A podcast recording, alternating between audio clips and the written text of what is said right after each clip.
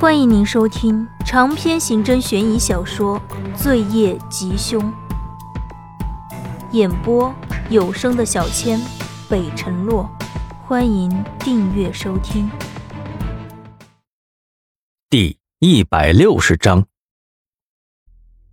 第二天，花城市局已经空了一半了。于三年的效率很高，根据浮尸位置搜索抛尸地点的工作已经展开了。汪旭东拧着眉头，絮絮叨叨的。张浩整个人看起来都很是不好，厚重的黑眼圈，缓慢的动作，以及一杯又一杯的咖啡，让人怀疑他会随时羽化登仙。他一天晚上没睡。和技术科的人员把高速公路的监控翻了个遍，也没有什么发现。哎，怎么了，汪大才子啊？哦，我知道了，汪大才子昨天晚上睡舒服了，所以今天眉头是皱的特别有精神，是吗？汪旭东听到张浩的这句话，白眼儿都要翻到天上去了。哎呀，滚犊子！就你昨天晚上出力了是吧？他看向了易星，说道：“易顾问呐，我总觉着呀，这正常人谁会叫小红啊？”易星脑袋一歪，没听明白汪旭东的意思。易顾问，我就是说啊，这正常人哪有叫小红的呀？只有在一种地方，里面的女孩啊都不用真名，全都给自己取一些艺名啊。什么小美呀、小雪呀什么的，会不会？哦，是情色场所吧？丁文璐的声音从后面传了过来。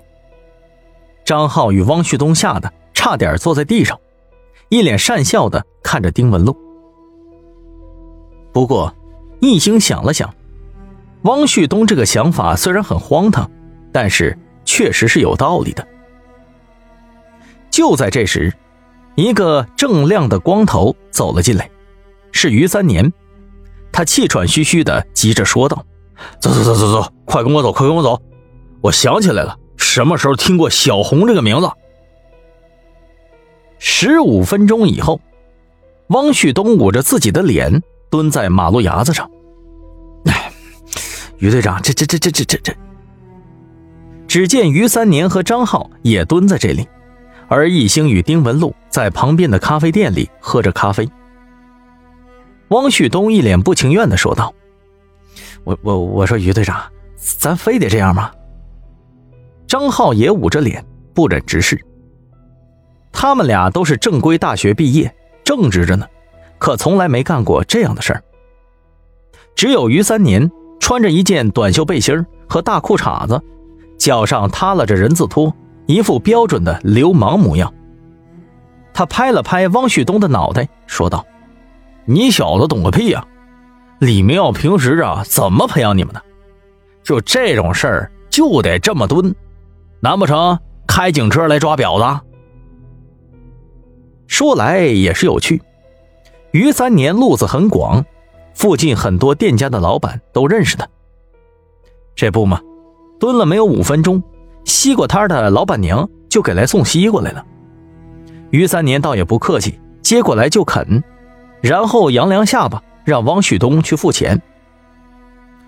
我跟你们说啊，我想起来什么时候听过小红了。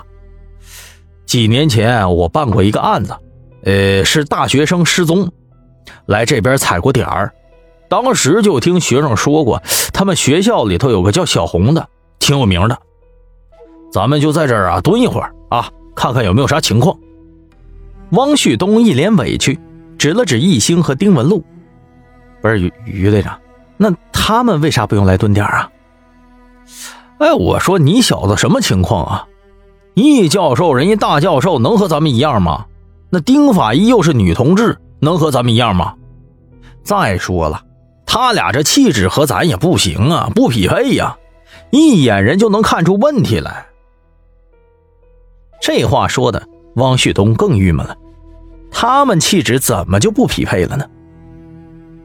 正在他郁闷的时候，易星捧着咖啡走了过来，打趣的说道：“哈，呃，要不然我直接去学校问一下吧。